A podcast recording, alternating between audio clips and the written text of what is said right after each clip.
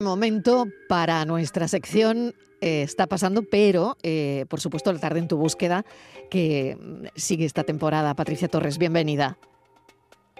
Hola Patricia. Hola Marira, buenas tardes. ¿Qué tal? Suspendida la búsqueda de los dos surfistas argentinos desaparecidos en la costa de Málaga. Los supimos ayer y esta no es una no es una buena noticia. No. Salvamento Marítimo ha suspendido la búsqueda de Maximiliano Ludwig, de 29 años, y Manuel Soria, de 34, los dos ciudadanos argentinos desaparecidos desde el pasado domingo 27 de agosto tras salir a practicar Padre Sur desde la costa de Málaga. El organismo que ha mantenido hasta este fin de semana un dispositivo por mar y aire formado por medios propios, el apoyo de Cruz Roja y Guardia Civil, ha pasado a una búsqueda pasiva. ¿Qué quiere decir esto? Lanzando solamente avisos de manera periódica a todas las embarcaciones que navegan por el mar de Alborán. El objetivo es que extremen las precauciones y mantengan la atención por si dan con ellos. Lo único que se ha encontrado es la tabla en la que los dos jóvenes se habían utilizado a unas 15 millas náuticas, unos 28 kilómetros al sureste de Málaga, Marilo. Así que vamos a seguir muy pendientes de este caso, de cualquier novedad. Claro, buscan también a una mujer de 28 años desaparecida en Guillena, Patricia. El Centro Nacional de Desaparecidos, el CNDES del Ministerio del Interior, ha lanzado una alerta en la provincia de Sevilla por la desaparición de una mujer en el municipio de Guillena. Se trata de María Dolores Méndez Guillén, de 28 años y que fue vista por última vez el pasado 5 de septiembre. En la descripción que hace el CNDES de esta desaparecida explica que se trata de una mujer de un metro que mide 1,50, eh, es de complexión delgada, tiene el pelo liso largo de color castaño y los ojos marrones. Si tiene alguna información sobre María Dolores, puede contactar con el Centro Nacional de Desaparecidos en el teléfono de la Guardia Civil 062, así como a través del correo electrónico www.cnedes.es. Se cumplen dos años de la desaparición de Antonio David Barroso, un joven discapacitado de 15 años de Morón de la Frontera en Sevilla, su madre Macarena Díaz aseguró que su hijo murió en su casa, luego ella dejó el cadáver en un contenedor de basura de un barrio de Madrid. La policía aún no ha encontrado el cuerpo de Chico y la mujer está en libertad. Pero claro, hemos seguido en la tarde en tu búsqueda este caso desde que ocurrió, Patricia. No sé si hay novedades, eh, en fin, pero ¿qué es lo último que sabemos? Pues eh, eh, Marilo, desde el 12 de septiembre de 2021 nadie ha visto a Antonio David. Macarena, que padece un trastorno bipolar, fue ingresada en un centro psiquiátrico después de, que aquel 12 de septiembre llegara sola a una gasolinera de Carabia, Segovia, y contara lo ocurrido. Participó en reconstrucciones de su recorrido en coche cruzando España con su hijo y señaló incluso eh, algunos contenedores del sur de Madrid como el lugar donde había dejado el cuerpo, aunque luego aseguró que había hecho un paripé. La familia paterna de Antonio David, sumida en una gran tristeza, solo pide saber dónde está el menor. Dentro de media hora, a las 6 de la tarde, se va a celebrar, Mariló, un acto de concentración ante el ayuntamiento del municipio por el segundo aniversario de la desaparición de Antonio David. Y tenemos a Luis Núñez, portavoz de la familia Paterra. Luis, bienvenido. Gracias por acompañarnos a, pocos minutos de ese evento. Hola, buenas tardes. Gracias, Luis. ¿Cómo, ¿Cómo seguís? ¿Cómo está la familia? Pues mira, estamos ahora mismo estamos en casa de la madre de, bueno, de la abuela del niño estamos preparando para irnos hacia el ayuntamiento, hacia la concentración. Vamos a recordar que es el segundo aniversario de, la desaparición de Antonio David y esto pues para la familia te puedes imaginar una incógnita tras incógnita porque es que ahora sí ya tenemos conciencia de todo lo que viene en el sumario, hay muchísimas cosas que no sabíamos, pero que aquí lo único que hay es que el niño no aparece, la madre está en libertad ella ha dado cuatro o cinco versiones y, y sigue tan feliz. Luis, eh, buenas tardes, soy Patricia. ¿Vais a pedir eh, responsabilidades a las trabajadoras sociales por no actuar cuando la Policía Nacional se lo comunicó y las mismas trabajadoras eh, así lo han ratificado en sus declaraciones? Porque la policía acude de recibir una queja del vecindario donde vive Macarena, acude a, la casa de Macarena e hicieron un informe diciendo que ni Macarena ni el niño estaba en condiciones de estar solos y que debería haber avisado a su padre, cosa que no hicieron, Luis. Vamos a ver, mira, eh, el abogado que, que hemos cogido y una vez que ya ha tenido constancia de todo lo que viene en el sumario, eh, ahí se ve perfectamente que eh, la Policía Nacional le hace una inspección a Macarena y a su hijo en su casa y tras hacer un informe viendo de que tanto Macarena como el niño no estaban en condiciones de estar solos ni nada, pues todo eso se lo trasladan a, las trabajadoras sociales.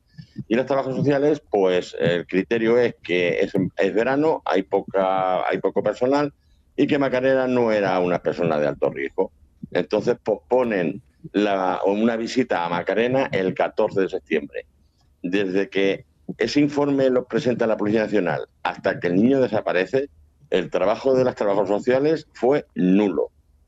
Si las trabajadoras sociales hubieran hecho en su momento el trabajo, el seguimiento, tanto de Macarena como del niño, y si Macarena como cuidadora de la, eh, la Junta de, Andalucía, a ella le dio la potestad de ser cuidadora de su hijo y por eso cobraba.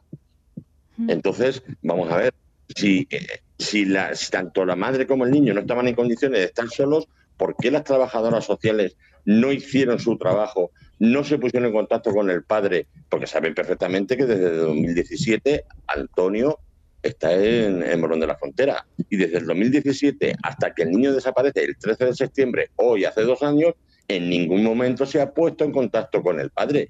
Ese niño tiene un padre y tiene una madre. A la madre le llevan un seguimiento y hay un problema, pero no se traslada al padre. Hmm. Si en su día hubieran trasladado al padre que mm, el niño no estaba en condiciones, ni la madre tampoco, si hubiera, hubieran hecho actuaciones. Podría haber estado el niño en un centro o podría haber estado con el padre. Hubiéramos evitado que Macarena, todo este circo que ha montado desde que desapareció el niño hasta hoy, se hubiera evitado y el niño eh, podría estar vivo, podría estar muerto, podría... Mm, sabemos que tiene una enfermedad, posiblemente Hemos perdido eh, la comunicación con Luis. El niño se muriera de esa mm. Imagino que estar ahí en esa concentración. Sí, tenemos, tenemos problemas. A ver, Luis, ¿me oye? Luis, sí, sí, perfectamente. Sí, es que tenemos problemas con la comunicación. No sé si es el sitio donde está, pero se entrecorta y no, no podemos seguir con la entrevista. Mm, estaba relatando un poco en qué punto eh, estaba el, caso, pero voy a la concentración de esta tarde. ¿Qué esperan de esa concentración, Luis? Eh, bueno, pues esperamos que la gente por lo menos nos apoye. La gente, eh, bueno, creo que como Morón y todos los pueblos, pues la gente les cuesta trabajo un poco el, salir a estas concentraciones, no les gusta identificarse ni por una parte ni por la otra parte. Vamos, yo lo entiendo. Lo único que esperamos es que, que lo que vayamos a decir que llegue a donde tenga que llevar. Queremos decir de que la búsqueda de Antonio David tiene que ser un poco más exhaustiva si realmente eh, Macarena le pueden sacar de dónde realmente dejó al niño porque si lo mm, ahora hay en el, en el, en el secreto sumario posiblemente incluso lo pudiera tirar al río de Talavera de la Reina, y allí hay una presa. Entonces, hay muchas versiones. Es que el problema es que, como ella tampoco se, se, mm, destaca por una o por otra, tampoco dice una cosa como dice otra, entonces, pues vamos yo, vamos, voy a exponer aquí en la concentración, pues todo lo que hay en el sumario lo voy a resumir y, vamos, quien tiene la potestad para saber dónde está el niño, para encontrarlo, el niño se está muerto, hacerle un entierro digno, es la madre. Y la madre lleva dos años mm, diciendo cosas incoherentes y cambiando su versión cuando, cuando le viene en gana. Entonces, vamos a ser serios, que, hay un niño de 15 años que no sabemos si está vivo, no sabemos si está muerto, no sabemos si está en, en la basura, no sabemos si está en el río. Eh, o sea, imagínense la incertidumbre de una, de una familia que no sabe nada de, de, su, de, su, de su nieto y de su hijo durante dos años. Terrible. Nosotros no, no vamos a, cejar en el, en el intento. Nosotros mm. cada vez que haya un aniversario, cada vez que tengamos la posibilidad de, de, sacar nuestra voz a la calle y que nos escuchen, lo vamos a hacer. Pues seguiremos su caso, Luis Núñez. Le agradecemos enormemente que nos haya atendido, portavoz de la familia paterna. Gracias y que vaya bien esa concentración. Vale, muchísimas gracias por su apoyo. 6 menos 20, eh, cambiamos de asunto. Ha habido durante toda esta mañana, Patricia, mm. un giro, hemos pensado que había un giro, en el caso de la niña Lucía Vivar. Em, hemos pensado que había nuevas imágenes que desvelarían la presencia de una persona adulta en la estación de tren en la que fue hallada muerta la pequeña. Si te parece, lo primero que vamos a hacer es recordar este caso y después vamos a contar cómo ha ido evolucionando a lo largo de la tarde. Pues en julio del año 2017 la pequeña Lucía Vivar fue localizada sin vida en las vías en la estación de cercanías eh, Pizarra, en Málaga, a cuatro kilómetros del lugar en el que fue vista por última vez. Las autoridades cerraron el caso declarando que se trató de una muerte causada por un accidente ferroviario. Sin embargo, sus padres siempre creyeron que había alguien involucrado en la desaparición de la pequeña. El bar en el que se encontraba la pequeña estaba situado justo en el andén. Es ahí donde le pierden la pista. En la zona solo hay una cámara de videovigilancia de la que se han podido extraer imágenes, ya que otra que pertenecía a una nave dejó de funcionar justo en ese tramo horario. La única cámara que capta a la niña de tres años la graba a las 23.34 corriendo junto a las vías del tren en dirección a una caseta. Las hipótesis de por qué corría son varias y están todas abiertas. Que viera algo, que estuviera asustada tratando de regresar, casi tres minutos después de que Lucía fuera captada por esas cámaras, es decir, a las 23.37, la cámara anterior capta la silueta de otra persona que se queda parada entre ambas cámaras y que luego vuelve a la estación. La marcha que lleva es muy tranquila. Este nuevo informe realizado por la perito judicial Miriam Moya indica que podría habérsela llevado a alguien en la misma estación donde desapareció Mariló.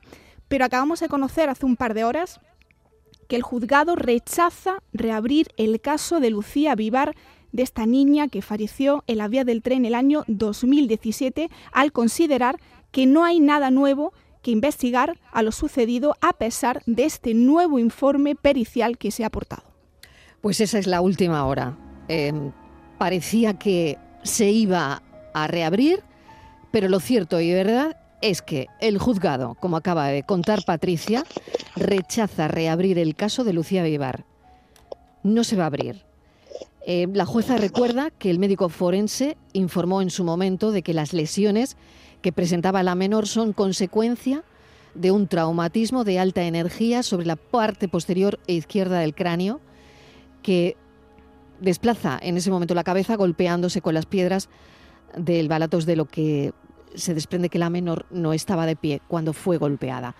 Esto es lo que es parte de lo que recuerda eh, la jueza. Nosotros tenemos a Miriam Moya, que es la perito judicial, que ha estado trabajando con la familia. Miriam, bienvenida, gracias por acompañarnos. Muchas gracias, buenas tardes. Bueno, queremos saber, bueno, qué piensa ahora mismo. Sí, esta noticia sobre esta lo sabíamos. de última hora.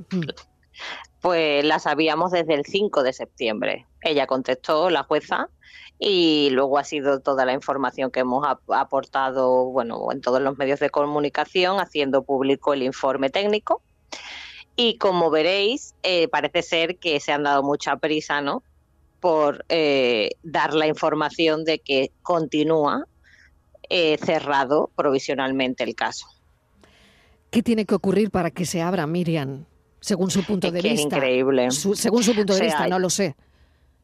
Claro, no, bueno, eh, esta jueza o este juez juzgado de instrucción número 10 de Málaga continuamente cierra el caso de Lucía, aporten lo que aporten. Eh, mi informe no es solo eh, la única evidencia, hay más que saldrán en los próximos días. Eh, pero, por ejemplo, yo os explico, eh, dice eh, en ese comunicado ¿no? que saca F, que, que, Lucía estaba tumbada, no estaba de pie. Claro, lo que la fuerza instructora dice es que hipotéticamente recorrió 4 kilómetros 280 metros andando por las vías sin luz, porque era luna nueva, y llegando hasta el punto donde ella posiblemente se cansa, y yo recuerdo que los informes técnicos jamás, jamás eh, dan una hipótesis, sino lo que hacen es responder, ¿no? Y dar unas conclusiones. Se supone que ella se tumba a descansar y hace, eh, cuando pasa el tren, a las 6.35, es cuando ella hace un amago, ¿no? Con el sonido del tren, que esa es la explicación que ellos dan, hace un amago para levantarse y es golpeada por, eh, o sea, tiene una fractura, obviamente, eh, en el cráneo, su parte izquierda eh, posterior, y en la cual pues, vida y se acabó. No tiene trayectoria de sangre, no tiene trayectoria de cuerpo, se queda exactamente en el mismo lugar, ni, ni si hubiera estado de pie ni tumbada. O sea, por eso la respuesta es tan absurda. O sea, nosotros sabemos y hemos calculado en el informe que sabiendo que la menor de 11 kilos de peso y 95 centímetros de talla estaba situada sobre el balastro, ¿no? Entre los rieles de la vía, es golpeada, ¿no? Ellos suponen por este tren que tiene 80 metros, compuesto por cuatro coches y dos extremos con cabinas y dos intermedios y pesa 131 toneladas y media. Y circula entre 75 y 80 kilómetros por hora. Y nosotros podemos calcular, por la dinámica de colisiones que obviamente la jueza eh, no conoce, la distancia recorrida por este cuerpo desde que el tren suponen que le impacta hasta la posición final del cuerpo, porque eso son leyes físicas que rigen el movimiento de todos los cuerpos. Y el que haya visto un simple atropello en un paso de peatones sabe que eso es lo que o sea, sale proyectado, ¿no? Bueno, pues si este tren con esta longitud de 80 metros, 131 toneladas y media, circulando aproximadamente 80 kilómetros por hora, la hubiera golpeado, con 11 kilos de peso y 95 centímetros de talla, hubiera dejado evidencia de su cuerpo en 42 metros con 79. Ese recorrido tras el impacto que el tren hubiera hecho en el cuerpo de Lucía. No va a estar tumbada completamente perfecta y solamente con unas gotas de sangre debajo de su cráneo. Por lo proyección de sangre ni nada. Miriam, la hipótesis es que alguien puso allí a la niña. Claro, no es una hipótesis, o sea, esto es ciencia forense. Y esto es ciencia forense de estado puro. La niña es puesta para, para parecer que ha sido un atropello.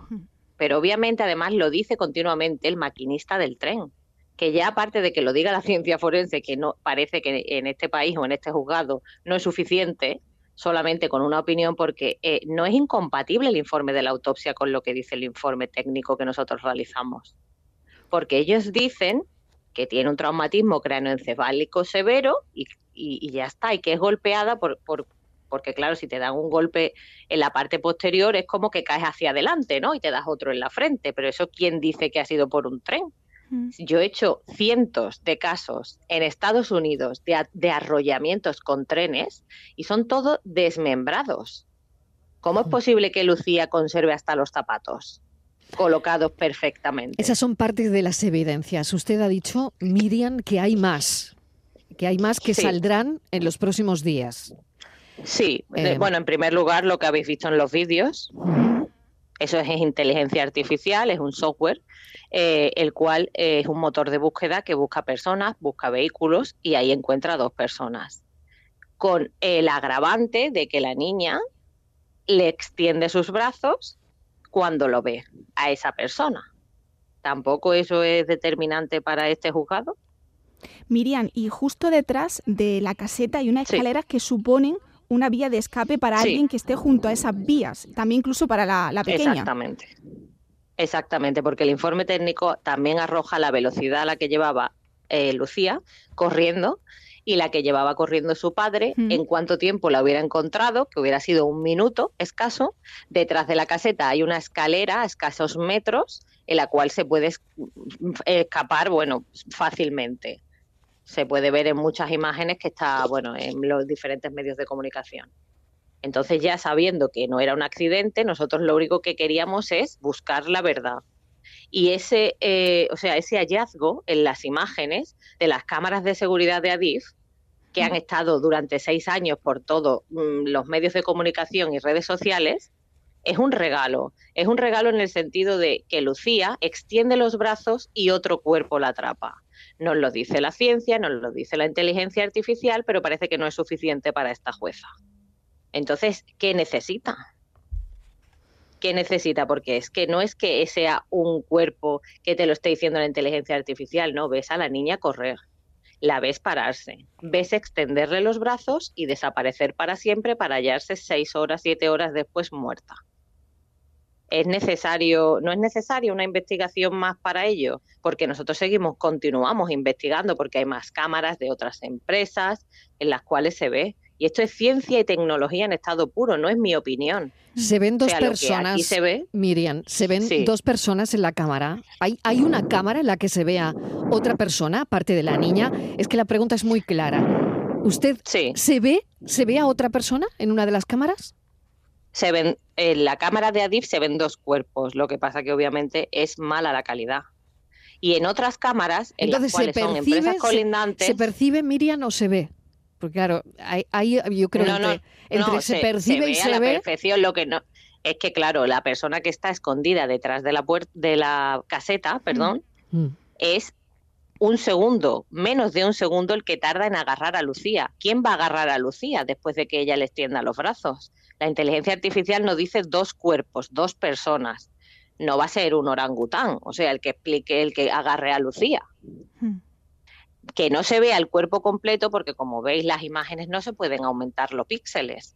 Hmm. Solamente lo que hacemos es análisis forense, como su palabra indica. Entonces son dos personas y una le extiende los brazos y la otra lo coge. Sí, hay mm, otra cosa que se indica. No sé la polémica. Claro, hay otra cosa que se indica, eh, que indica el juzgado, que en el informe pericial aportado, eh, ahora se desconoce si la perito a la hora de concluir que no hubo colisión con el, con el tren porque no hubo movimiento del cuerpo, ha tenido en cuenta dicha posición inicial de la menor. Sí, sí, sí. Esto es lo que dice la ahora mismo la, que, la, agencia de noticias y, del juzgado que nos llega, claro. Sí, sí, lo he leído. Pero la posición inicial, ¿cuál es? ¿La tumbada sobre el balastro entre los rieles de las vías? Eso eh, eh, esa es la posición inicial ¿Y por qué no hay sangre? ¿Por qué no hay trayectoria del cuerpo? Porque recordemos que el tren la atropella o la arrolla de frente. Es decir, el tren viene con, o sea, hacia su cara, ¿me explico? Y el golpe lo tiene detrás. Eso es incompatible al 100% con el no movimiento del cuerpo. Pues lo tengo que dejar aquí. Este, de este caso se va a hablar, desde luego, en los próximos días. Lo hemos hecho hoy pero hemos conocido también que el juzgado ha rechazado reabrir este, este caso y estamos charlando con Miriam Moya, que es perito judicial. Teníamos una entrevista con Antonio Vivar, con el padre de Lucía, pero verdaderamente me imagino que, bueno, pues que no... Bueno, se lo esperaban ellos, sí. Sí, bueno, no. Porque es lo de siempre. No habrá este podido, exactamente, pues estará asimilando un poco todo lo que está ocurriendo. Miriam Moya, seguimos en contacto. Muchas gracias. Muchísimas gracias. Gracias, Patricia Torres. Nos escuchamos en un momento.